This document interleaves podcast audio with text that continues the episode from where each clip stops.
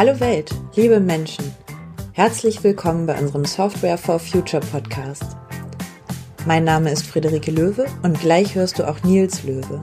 Wir führen als Unternehmerpaar die Lionizers.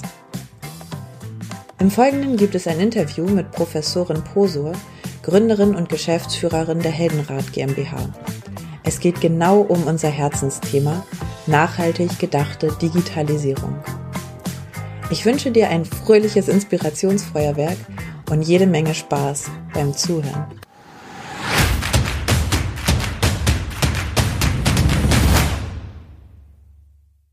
Herzlich willkommen, Dr. Hilke Posor von der Heldenrat GmbH zur nächsten Folge unseres Podcasts Software for Future.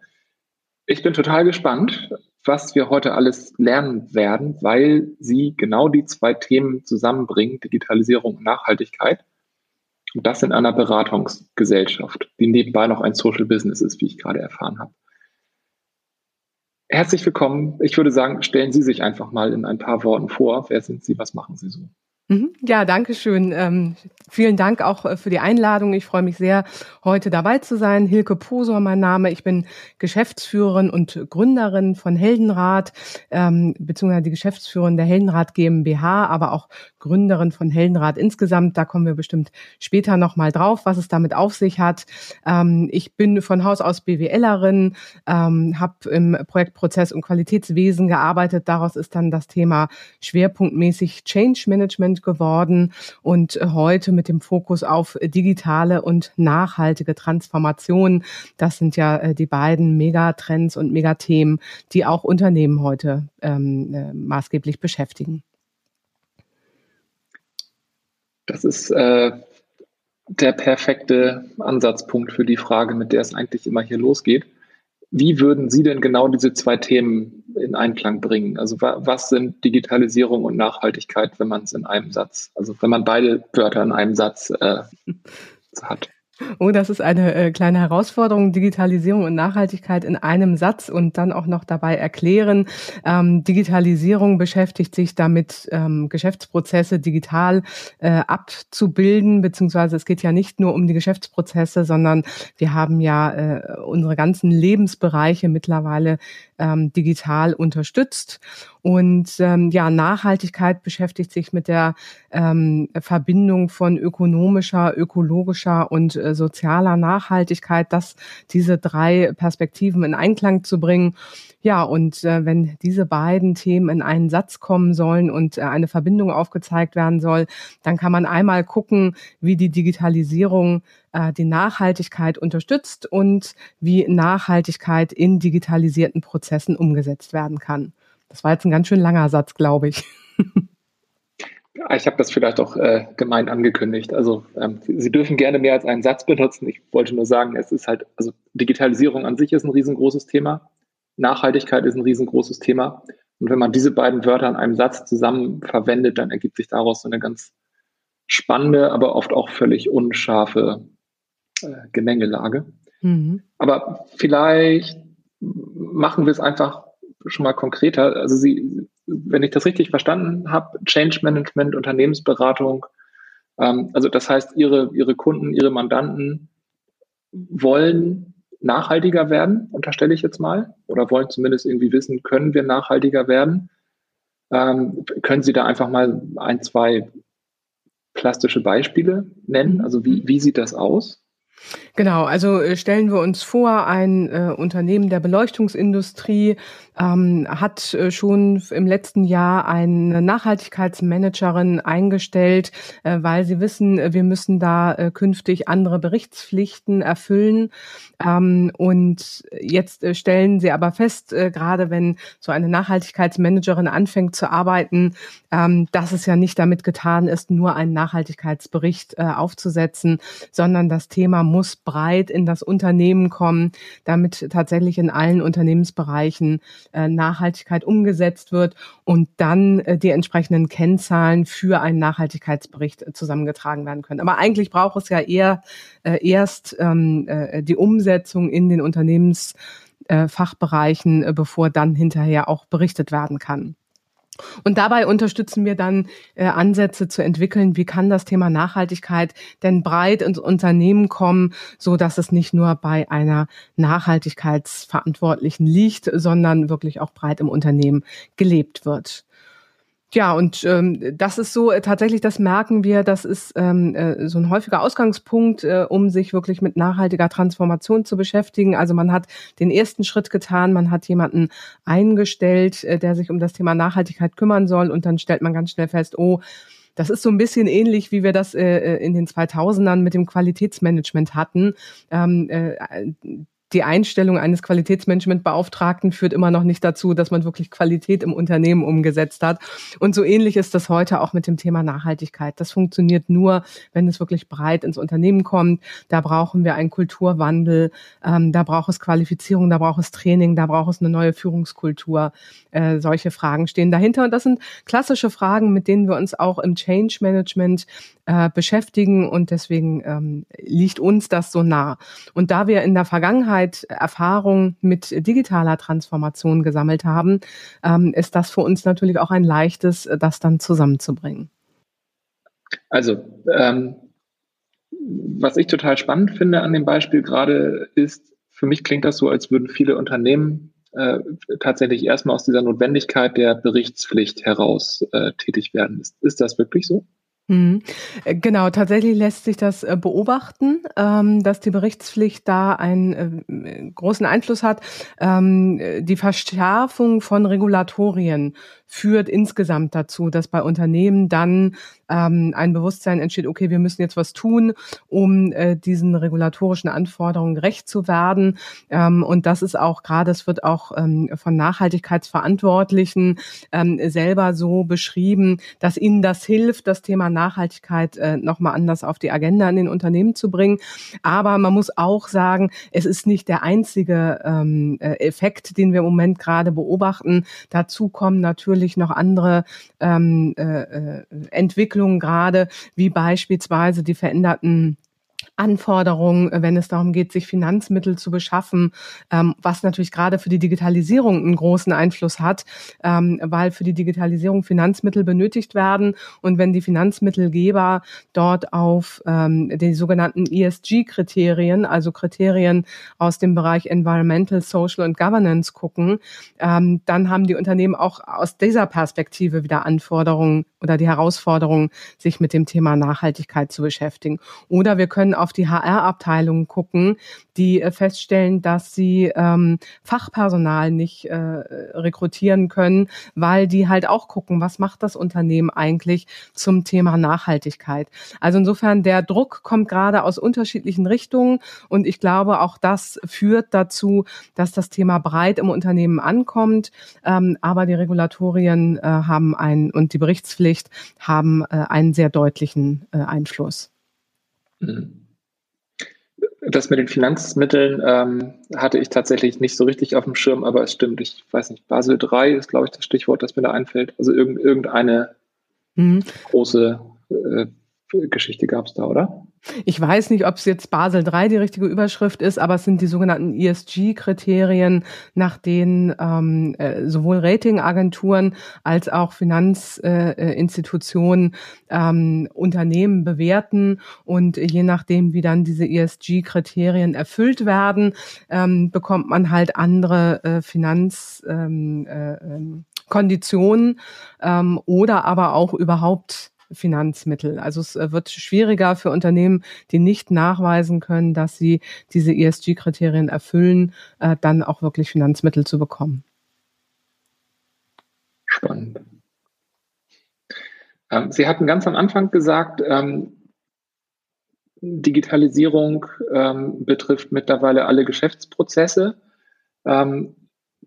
es gibt ja immer noch Branchen, die da relativ weit hinterher sind. Es gibt andere, die sind schon, schon sehr digital geworden, zumindest ähm, einige.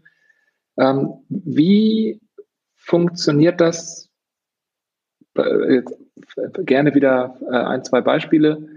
Wenn, wenn Sie da so eine digitale Transformation begleiten, wenn man da das, das Nachhaltigkeitsthema rein äh, mhm. flechtet, wie, wie, wie kann das aussehen? Mhm. Also auf der einen Seite kann ich natürlich erstmal gucken, entlang der Wertschöpfungskette, äh, wo habe ich eigentlich welche Digitalisierungsprozesse. Ähm, und dann ist äh, das Klassische als erstes zu gucken, okay, ähm, wie betreiben wir die digitalen Prozesse? Also äh, wo beziehen wir unseren Strom her? Ähm, gerade auch im Rechenzentrumsbetrieb ist natürlich der Einsatz von Ökostrom schon fast obligatorisch, um da einen Beitrag zum Thema Nachhaltigkeit zu leisten. wir können aber auch gucken, beispielsweise, wenn ähm, äh, Systeme äh, programmiert werden müssen ähm, und äh, man diese Programmierung selber verantwortet, dann kann man gucken, äh, wie umfangreich sind eigentlich die Codierungen. Können wir da etwas reduzieren? Ich habe mir sagen lassen, ich bin selber keine IT-Expertin, aber ich habe mir sagen lassen, dass äh, früher es so war, dass man vorsichtshalber alles in einen Code reingeschrieben hat, was man irgendwie reinschreiben kann, damit ähm, äh, damit äh, oder falls man es irgendwann später einmal wieder braucht. Äh, und heute geht man eher dazu über, dass man sagt, einen Code wirklich äh, schlank zu halten, weil jede zusätzliche Daten äh, oder jede alle zusätzlichen Daten dann wieder Energie verbrauchen in der Verarbeitung. Ähm, dann kann ich natürlich weiter gucken, ähm, genau die digitalen äh, ähm, Anwendungen, ähm, wie Energie oder datenintensiv sind die eigentlich? Kann man da etwas äh, verschlanken? Gucken, ähm, brauche ich noch die grafische Abbildung dazu oder äh, kann ich Grafik und Video irgendwo reduzieren? Das haben wir natürlich auch, wenn wir auf sowas wie, wie Webseitengestaltung gucken. Ähm, wie gestalte ich die Website? Habe ich da viel Videocontent beispielsweise? Das zu reduzieren äh, leistet natürlich auch einen Beitrag ähm, die, die äh, Energie, den Energieverbrauch dann in der Verarbeitung dieser Website äh, sowohl beim Nutzer als auch beim äh, Betreiber zu reduzieren. Und ein wirklich auch wesentlicher Hebel, den ich da so entlang der Wertschöpfungskette habe, ist zu gucken, die äh, Hardware, die ich benutze, ähm, ist das Hardware, die auch ähm, äh, wiederverwendet werden kann, kann die getauscht werden, ähm, können da, äh, ähm, ja, kann die, der Fachbegriff ist da refurbished werden. Und ich habe gesehen, es gab ja auch schon ähm, äh, ein Podcast mit äh, den Tech-Bayern. Ähm, das ist wirklich ein tolles Beispiel für die gelebte Umsetzung der Kreislaufwirtschaft dann auch äh, im IT-Bereich und in digitalisierten Prozessen. Also das ist auch wieder ein sehr großer Hebel, den man da hat. Mhm. Ähm, also die, die, Themen sind letztendlich genau unser täglich Brot. Also von daher kann, kann ich das bestätigen, dass, ähm, dass man da durchaus große Einflüsse hat. Ähm, ich habe immer Angst, so ein bisschen in meiner eigenen Filterblase zu sitzen. Von daher würde mich da Ihre Perspektive mal interessieren.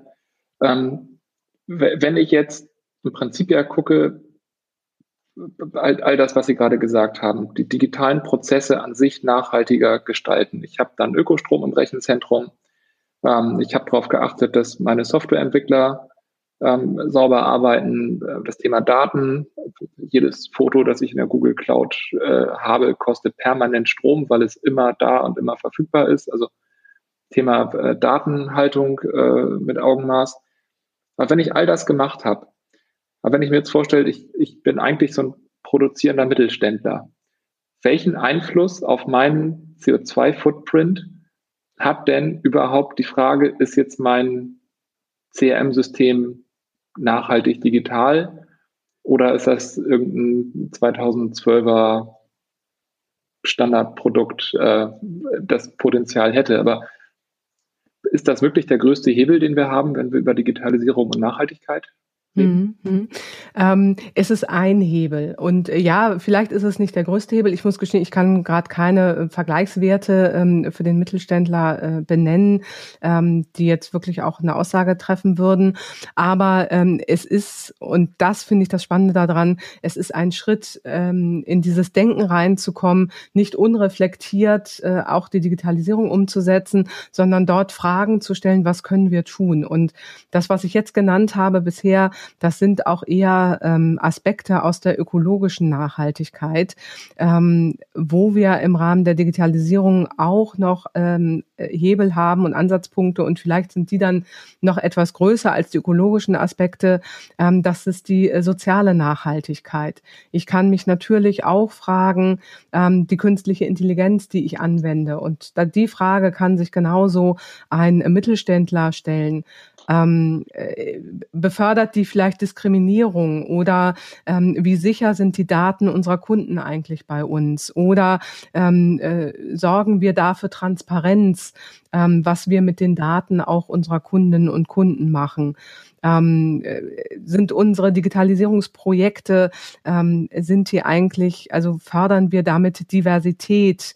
Ähm, wird auch schon in der Softwareentwicklung darauf geachtet, dass sowohl männliche als auch weibliche oder auch diverse Aspekte mit berücksichtigt werden. Also solche Fragen und die kann sich auch der Mittelständler stellen und ähm, auch, auch an der Stelle kann man, äh, und das sollte man auch tun, äh, wenn man sich mit dem Thema Nachhaltigkeit beschäftigt, natürlich eine Wesentlichkeitsmatrix aufstellen und sich fragen, ähm, wo haben wir äh, die größten Hebel und ähm, wo können wir den größten Beitrag zum Thema Nachhaltigkeit leisten.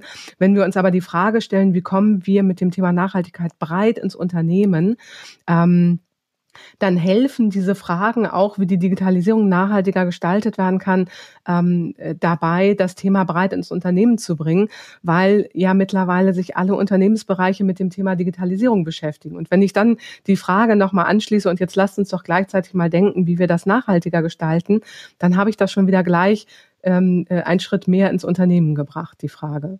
Also äh, ein Stück weit könnte da die Digitalisierung auch Mittel zum Zweck sein, das Thema Nachhaltigkeit weiter zu befördern. Das ist ein, das ist ein spannender Gedanke. Damit wird die Digitalisierung quasi zum trojanischen Pferd. Das könnte man so äh, mitdenken. Ähm, ich denke da auch aus der Perspektive, ich habe äh, viele IT-Bereiche begleitet, ähm, äh, sowohl ähm, bei der digitalen Transformation als auch bei eigenen strategischen Transformationsprozessen. Und ähm, IT-Mitarbeiterinnen und Mitarbeiter sind ja häufig schon ähm, sehr innovativ. Die denken ja schon weiter. Und gerade auch bei Nachhaltigkeitsthemen ähm, sind Softwareentwicklerinnen und äh, Softwareentwickler oder IT-Mitarbeiterinnen und IT-Mitarbeiter ähm, äh, häufig schon sehr weit dabei im Vergleich vielleicht zu anderen Unternehmensbereichen, weil man sich da schon äh, immer mit innovativen Themen auseinandergesetzt hat. Und äh, deswegen haben die IT-Bereiche häufig auch ein, ein gutes Verständnis für das Thema Nachhaltigkeit ähm, und können auch äh, darüber dann als Multiplikatoren äh, im Unternehmen genutzt werden. Und wenn ich vielleicht mal den Bogen schlagen darf, wir haben ähm, ja jetzt äh, geguckt auf das Thema äh, Nachhaltigkeit entlang der Wertschöpfungskette, ähm, die durch Digitalisierung unterstützt wird.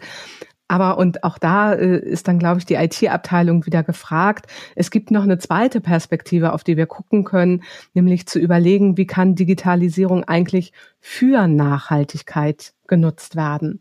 Ähm, ähm, da bieten die Sustainable Development Goals ähm, einen guten Rahmen. Ich hoffe mal, Sie nicken. Ich hoffe mal, dass äh, das auch für Ihre Hörerinnen und Hörer ähm, ver verständlichen Rahmen bietet. Die Sustainable Development Goals, die 17 Ziele der Vereinten Nationen für nachhaltige Entwicklung. Ähm, die bieten einen tollen Rahmen, um zu überlegen, okay, wie kann denn unsere Digitalisierungskompetenz, die wir im Unternehmen haben, eigentlich dazu beitragen, äh, diese Ziele zu erreichen? Ähm, und daraus ergeben sich dann auch spannende Fragestellungen. Kann ich absolut bestätigen. Das sind auch die Projekte, die mir am liebsten sind. Ähm, aber mögen Sie da einfach mal ein konkretes Beispiel nennen? Also wie, mhm. wie kann das aussehen? Genau, ich habe äh, gerade so ein äh, ganz konkretes Beispiel, was ich äh, total gerne mag. Ähm, das ist von Böhringer Ingelheim ähm, äh, Pharmaunternehmen, äh, die haben gerade einen äh, oder sind dabei, einen ähm, digitalen Avatar zu entwickeln, der äh, Beipackzettel in Gebärdensprache übersetzt. Da sind im Beipackzettel viele ähm, viele Fachbegriffe dabei, die ähm, für Gebärdendolmetscher ähm, nicht präsent sind. Und äh, dieser Avatar hilft dabei, diese Fachbegriffe dann äh, zu übersetzen, so dass dann auch Menschen mit ähm, äh, äh Hörproblemen ähm, sich da auch gegenüber ihrem Arzt nochmal anders verständlich machen können oder auch Gebärdendolmetscher nochmal anders unterstützen können. Ähm, das ist so ein Beispiel. Da wird natürlich das SDG und ich habe es jetzt gerade wieder mit den Nummern auch nicht so ganz präsent, ähm, aber äh, wenn es um Inklusion geht, um Integration, um ähm, Reduzierung von Ungleichheit, damit wird da natürlich ein, ein toller Beitrag geleistet. Das ist so ein Beispiel. Ich will noch ein, ein zweites Beispiel nennen, ähm, was auch eins meiner Lieblingsbeispiele ist. Das äh, Unternehmen Subsitech aus Kiel. Äh, die stellen normalerweise ähm, äh, äh Instrumente oder Geräte für die Marineindustrie zur Verfügung. Ähm, Akkus und Batterien und äh, solche Geräte sind das. Und äh, die haben unter anderem auch einen Zweig, äh, wo sie äh, Forschungslabore für ähm, ähm, maritime Forschung zur Verfügung stellen. Und die haben unter anderem das ähm, Labor von äh, Boris Herrmann zur Verfügung gestellt, mit dem Boris Herrmann bei seiner Weltumsegelung Daten in den Weltmeeren äh, gesammelt hat. Und das finde ich ist auch ein tolles Beispiel. Ein Unternehmen, was eigentlich aus einer ganz anderen Branche kommt, Marinetechnologie, ähm, äh, stellt hier ein Labor zur Verfügung, mit dem dann Daten über den Zustand der Weltmeere gesammelt werden können. Auch das finde ich ein tolles Beispiel, mit dem dann auch wieder das SDG-Schutz äh, des Lebens unter Wasser äh, unterstützt wird.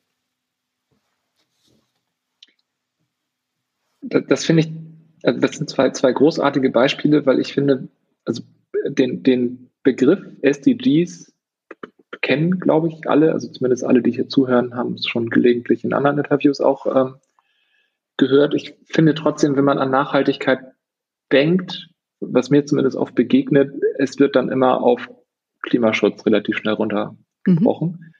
Und dass aber zum Beispiel das Thema Inklusion ein, ein wahnsinnig wichtiges Thema ist und dass man Digitalisierung nutzen kann, um Inklusion zu erhöhen und damit auf die SDGs einzahlt. Das, das ja. Wir haben da auch einen, einen ganzen Fragenkatalog entwickelt, mit dem man beispielsweise ein Digitalisierungsprojekt danach abklopfen kann, ähm, wie die SDGs damit unterstützt werden. Und man kann damit dann ähm, sehr gut Handlungsfelder identifizieren, wo man sagen kann, oh, da können wir noch mal einen Beitrag leisten, um vielleicht eins dieser SDGs noch besser zu unterstützen mit unserem Digitalisierungsprojekt. Wir wissen alle auch natürlich, alle 17 Ziele gleichermaßen zu verfolgen, ist eine kleine Herausforderung, ähm, aber trotzdem sich immer wieder diese Fragen zu stellen. Ich finde darüber oder dafür bieten die SDGs einen, einen guten Orientierungsrahmen, ähm, dass man einfach solche Fragen dann ableiten kann. Und wie gesagt, da haben wir einen entsprechenden Fragenkatalog entwickelt. Das klingt spannend. Ist, ist der frei zugänglich oder muss man dafür Mandant werden bei Ihnen? Wir bieten ähm, regelmäßig unser Coffee and Talk Format an und da stellen wir den Fragenkatalog auch vor und stellen dann hinterher auch einen Auszug davon zur Verfügung.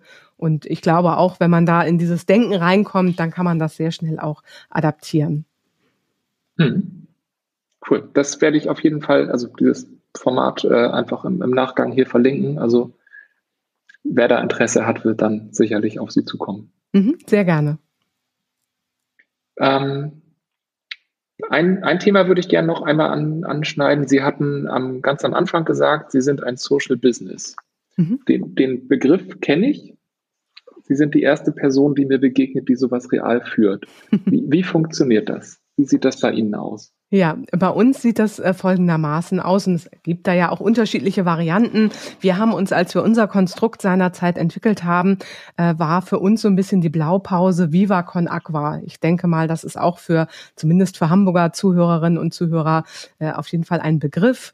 Ähm, Viva Con Aqua ist nochmal über eine Stiftung organisiert. Das heißt, unsere Lösung hat dann doch ein etwas anderes, eine etwas andere Form bekommen. Aber trotzdem dieser, dieser Gedanke, ähm, den Viva Con Aqua Verein und die Viva Con Aqua Wasser GmbH miteinander zu verbinden, das hat uns auch umgetrieben. Und äh, ja, der Heldenrat Verein, den gibt es schon seit 16 Jahren.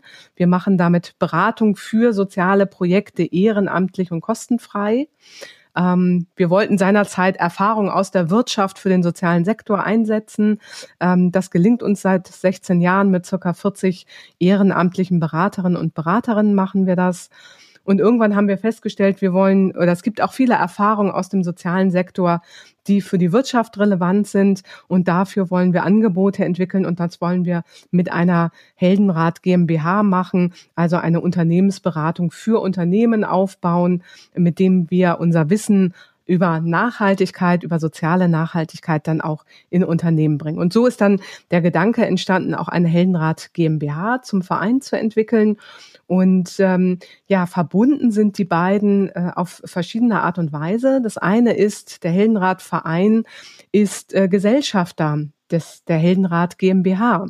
Ähm, wir sind insgesamt fünf Gesellschafterinnen und Gesellschafter. Äh, einer davon ist der Heldenrat Verein. Und der Heldenrat Verein hat immer auch letztes Vetorecht bei unseren Entscheidungen. Also wenn wir etwas tun, was der Verein nicht gut findet, dann kann der Veto einlegen. Und das führt dazu, dass wir immer so eine moralische Instanz am Tisch mitsitzen haben, wenn wir unternehmerische Entscheidungen treffen als Beispiel, wir hatten neulich äh, eine Anfrage von einem Unternehmen. Ähm, da wussten wir, die haben äh, gerade zuletzt einen Auftrag ähm, für die Zigarettenindustrie abgewickelt. Da haben wir uns gefragt, wollen wir das wirklich? Wollen wir ein Unternehmen unterstützen, äh, was auch die Zigarettenindustrie unterstützt? Äh, und haben uns dann gefragt, was würde der Verein dazu sagen? Äh, und äh, das hilft uns tatsächlich in unseren Entscheidungen, in unserem Entscheidungsprozess. Das ist die, die eine Komponente. Die andere Komponente ist, ähm, wir haben einen Markenlizenzvertrag mit dem Verein geschlossen. Ähm, der Verein hat uns damit die Rechte zugestanden, dass wir Heldenrat als Namen verwenden dürfen. Und über diesen Lizenzvertrag bekommt der Verein fünf Prozent unseres Umsatzes. Das heißt, wir haben damit eine, ähm, eine Finanzierungsmöglichkeit für den Verein geschaffen und außerdem, äh, wenn wir äh, Gewinne nicht im Unternehmen lassen, also in der Heldenrat GmbH, dann äh, können, äh, dann äh, wird der eins, zwei, drei, dann werden die Gewinne an den Verein ausgeschüttet. Ähm, das heißt, wir haben damit eine Finanzierungsmöglichkeit für den Verein geschaffen und wir sind sehr stolz darauf, dass darüber auch tatsächlich äh, Backoffice ähm, abgedeckt werden können, die dann wiederum dazu beitragen, dass die Heldenberaterinnen und Heldenberater im Verein ähm, besser arbeiten können. Und somit, wenn man uns beauftragt, dann unterstützt man gleichzeitig auch die sozialen Projekte, die wir mit dem Verein unterstützen. Das, das ist ein spannendes Konzept. Das ähm, ja, es cool. gibt, ähm, es gibt äh, äh, den Ansatz und ich glaube, es steht jetzt auch im neuen Koalitionsvertrag mit drin, ähm, weil es gibt eigentlich noch keine richtige ähm, äh, rechtlichen Rahmen dafür. Das GmbH-Recht deckt das nicht richtig ab. Äh, wir sind da immer so ein bisschen darauf angewiesen, dass der Finanzbeamte, der uns prüft, äh, auch tatsächlich dieses Konstrukt mit versteht. Ähm, aber äh, es gibt da schon Bemühungen, eine neue Rechtsform zu entwickeln. Das ist dann die äh, Rechtsform des äh, Unternehmens in Verantwortungseigentum. Und genau diese Rechtsform würde da für uns auch passen. Da gibt's eine tolle Doku auf Arte über diese Form äh, der, der oder über diese Rechtsform ähm, äh, Gier statt, nein, andersrum, äh, Sinn statt Gier.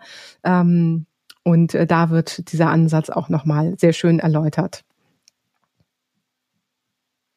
Das ist spannend. Die werde ich auf jeden Fall mir angucken und die werde ich auch, wenn ich sie gefunden habe, hier mit verlinken.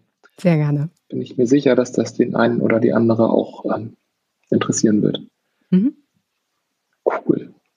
Ähm, was ist denn so Ihre größte Herausforderung jetzt sowohl in dem Verein als auch in der, in der GmbH der, der kommenden Zeit? Was sehen Sie da an Themen auf sich zukommen? Ähm, ja, unsere größte Herausforderung, die wir da sehen, ist ähm, in den Unternehmen wirklich, also wenn ich jetzt aus GmbH-Perspektive spreche, in den Unternehmen ähm, deutlich zu machen, dass wir uns hier, äh, dass wir vor einer großen Transformation stehen. Und ähm, das wissen wir einfach auch schon aus dem Change Management, ähm, äh, äh, aus Digitalisierungsprojekten. Ähm, natürlich, ich kann ein Digitalisierungsprojekt so umsetzen, dass ich sage, so ab 1.1. steht die neue Software zur Verfügung. Ähm, bitte klickt euch einmal durch, äh, guckt euch das Tutorial an und dann nutzt ihr die Software. Und wir wissen aber alle, so funktioniert es nicht. Ähm, ein äh, Change Management, eine systematische Begleitung hilft da, äh, solche Veränderungsprozesse wirklich auch so umzusetzen, dass sie von den Betroffenen und Beteiligten wirklich auch gut übernommen werden können, dass sie da mitgenommen werden und dass sie sich auch einbringen können und ähm, äh, mithelfen können, dass äh, wenn wir jetzt bei der Digitalisierung bleiben, dann auch neue Systeme bestmöglichst genutzt werden. Und genauso ist es auch bei der nachhaltigen Transformation. Ähm, die gibt es nicht auf Knopfdruck. Die gibt es nicht, ähm, indem wir sagen, okay, ab 1.1. sind wir nachhaltiger oder ab ähm, 2025 sind wir klimaneutral, äh, sondern dieser Kulturwandel, diese Transformation in den Unternehmen, ähm, das wirklich auch zu leben, die muss begleitet werden. Die fällt nicht vom Himmel. Und da fehlt ähm, an verschiedenen Stellen noch das Bewusstsein für. Und das wird so unsere größte Herausforderung ähm, mit vereinten Kräften äh, bei unternehmerischen Entscheidern deutlich zu machen, dass sie, ähm, äh, dass sie einen deutlichen Mehrwert bieten, wenn sie solche Prozesse gut begleiten lassen. Das muss nicht immer äh, der externe oder die externe Beraterin sein. Das kann auch sehr gut ein HR, eine HR-Abteilung leisten. Ähm, das können gut ausgebildete Projektleiterinnen und Projektleiter leisten. Ähm, natürlich auch entsprechend qualifizierte Führungskräfte ähm, äh, können da unterstützen. Aber manchmal, äh, gerade gerade wenn es komplex wird, ist es dann doch hilfreich, äh, sich ähm, externe Unterstützung zu holen. Das ist so im, im, äh, in der GmbH die größte Herausforderung. Wenn ich jetzt auf unseren Verein gucke, da haben wir aktuell eine ganz äh, praktische Herausforderung. Wir müssen den Verein ein bisschen stabilisieren. Ähm, Corona, ähm, wir haben uns äh, früher regelmäßig an den Standorten äh, getroffen. Äh, das ist natürlich jetzt mit Corona alles hinten übergekippt und wir merken, äh, darunter leidet äh, unsere Arbeit ein bisschen. Ähm, aber auch da sind wir gerade dabei, das wieder ähm, in gute Bahnen zu lenken, dass wir da auch dauerhaft unser Angebot für soziale Initiativen ähm, der Beratung ehrenamtlich und kostenfrei auch dauerhaft anbieten zu können. Ja, das kann ich mir sehr gut vorstellen. Da sind Sie leider nicht die Erste, die solche Sachen gerade als Herausforderung hat. Mhm, genau. Ja, hoffen wir mal, dass der Winter irgendwann endet. Ja, das äh, hoffen wir tatsächlich auch alle. Ähm, dann würde ich jetzt zu meiner vorletzten Frage kommen. Ein bisschen, also eher aus Zeitgründen. Ich hätte sonst eigentlich noch ganz viele Fragen, die ich gerne stellen würde. Ähm, Sie hatten schon die Arte-Doku genannt und Sie hatten auch den Fragenkatalog genannt, den man über, über Ihr Coffee äh, Meet and Talk Format ähm, sehen kann.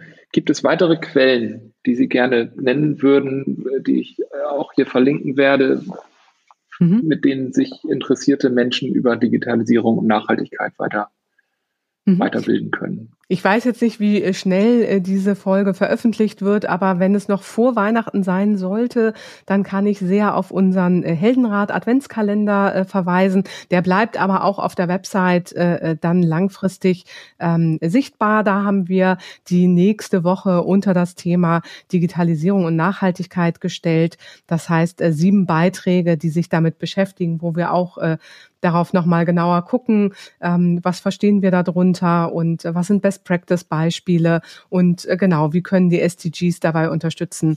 Ähm, damit werden wir uns in der nächsten Woche nochmal intensiver beschäftigen. Das ist spannend. Ob, also ob wir bis dahin die Folge live haben, kann ich jetzt leider nicht versprechen, aber wenn der auch im Nachgang noch genau. erreichbar ist, ja. dann ist das ja evergreen. Cool. Dann, letzte Frage. Ich weiß, dass ich Sie nicht darauf vorbereitet habe. Eigentlich mache ich das. Ich habe es vergessen. Ähm, gibt es jemanden, den Sie gerne in einer der kommenden Folgen interviewt hören würden? Ähm, ja, lassen Sie mich einmal äh, kurz überlegen ähm, zum Thema Digitalisierung und Nachhaltigkeit. Ähm, ja, ähm, es gibt ein Unternehmen und ich weiß, die haben sich auch schon mal damit beschäftigt, äh, wie das Thema Digitalisierung sie unterstützt in ihrem Unternehmen. Das ist ähm, äh, ähm, der Ansatz äh, Insect Respect. Ähm, ich weiß immer nicht, wie sein Vorname ist. Äh, der Nachname ist Reckhausen. Ähm, der hat ein Unternehmen, es ist wirklich total spannend, ein Unternehmen vollständig transformiert. Das ist nämlich ein Unternehmen, was äh, Insektizide oder Pestizide, Insektenvernichtungsmittel herstellt. Und äh, die haben festgestellt, äh, das ist aber eigentlich äh, total schädlich. Äh, damit äh, schaden wir der Biodiversität. Die haben ihr Unternehmen komplett umgedreht und haben heute dieses Label Insect Respect gegründet und ähm, äh, haben beschrieben ähm, oder, oder haben dieses Label entwickelt ähm, und leisten einen Beitrag, dass wenn man heute noch Pestizide kaufen muss oder, oder Insektizide kaufen muss, dass man ähm, äh, gleichzeitig einen Beitrag leistet, äh, Biodiversität dann an anderer Stelle zu fördern. Und äh, das kann ich, dieses Unternehmen kann ich sehr empfehlen. Und Herr Reckhausen ist da auch ein toller Gesprächspartner. Und äh, wie gesagt, er hat da auch schon mal beschrieben, ähm, welchen Beitrag Digitalisierung in diesem Prozess geleistet hat. Ich habe davon gehört, ich habe darüber gelesen, aber ich komme auch nicht auf den Vornamen. Aber also spannend, um, unbedingt, ja. Ich, äh, hatte den Gedanken, glaube ich, damals auch, dass das ein interessanter Gesprächspartner sein müsste. Mhm. Werde ich ähm, mich bemühen, dass wir da ein Interview auf die Reihe kriegen. Ja, leider ein bisschen aus Zeitgründen sind wir jetzt schon am Ende angekommen. Gibt es ein, ein Schlusswort, das Sie gerne in die Runde schmeißen mhm. möchten? Genau, ein, ein Schlusswort in dem Sinne, das äh, Spannende beim Thema Nachhaltigkeit, und das gilt genauso, wenn es darum geht, Digitalisierung und Nachhaltigkeit miteinander zu verbinden, ist, sich auf den Weg zu machen. Ähm, tatsächlich anzufangen, auch gemeinsam mit Kolleginnen und Kollegen äh, anzufangen, darüber nachzudenken. Wie können wir diese beiden Themen verbinden? Wie können wir über das Thema Nachhaltigkeit äh, nachdenken? Wie können wir das in unsere, äh, in unseren Arbeitsalltag integrieren? Und da einfach sich jeweils ähm, Projekte, die ersten Schritte rauszusuchen und zu sagen, das probieren wir mal aus äh, und sich darüber immer weiter zu entwickeln. Das macht tatsächlich Spaß. Das kann man auch als äh, ähm, ja, Teamaufgabe verstehen, sich da als äh, Team gemeinsam ähm, weiterzuentwickeln, mehr miteinander zu lernen. Und äh, das macht Spaß und darüber werden wir Schritt für Schritt auch äh, tatsächlich die Unternehmen zu mehr Nachhaltigkeit entwickeln. Und wenn wir das noch mit der Digitalisierung verbinden, dann ist das, äh, glaube ich, äh, bei den aktuellen Herausforderungen, die wir in unserer Gesellschaft haben, ein äh, toller Ausgangspunkt. Das ist ein hervorragendes Schlusswort. Ganz vielen Dank. Sehr gerne. Es hat mir viel Spaß gemacht.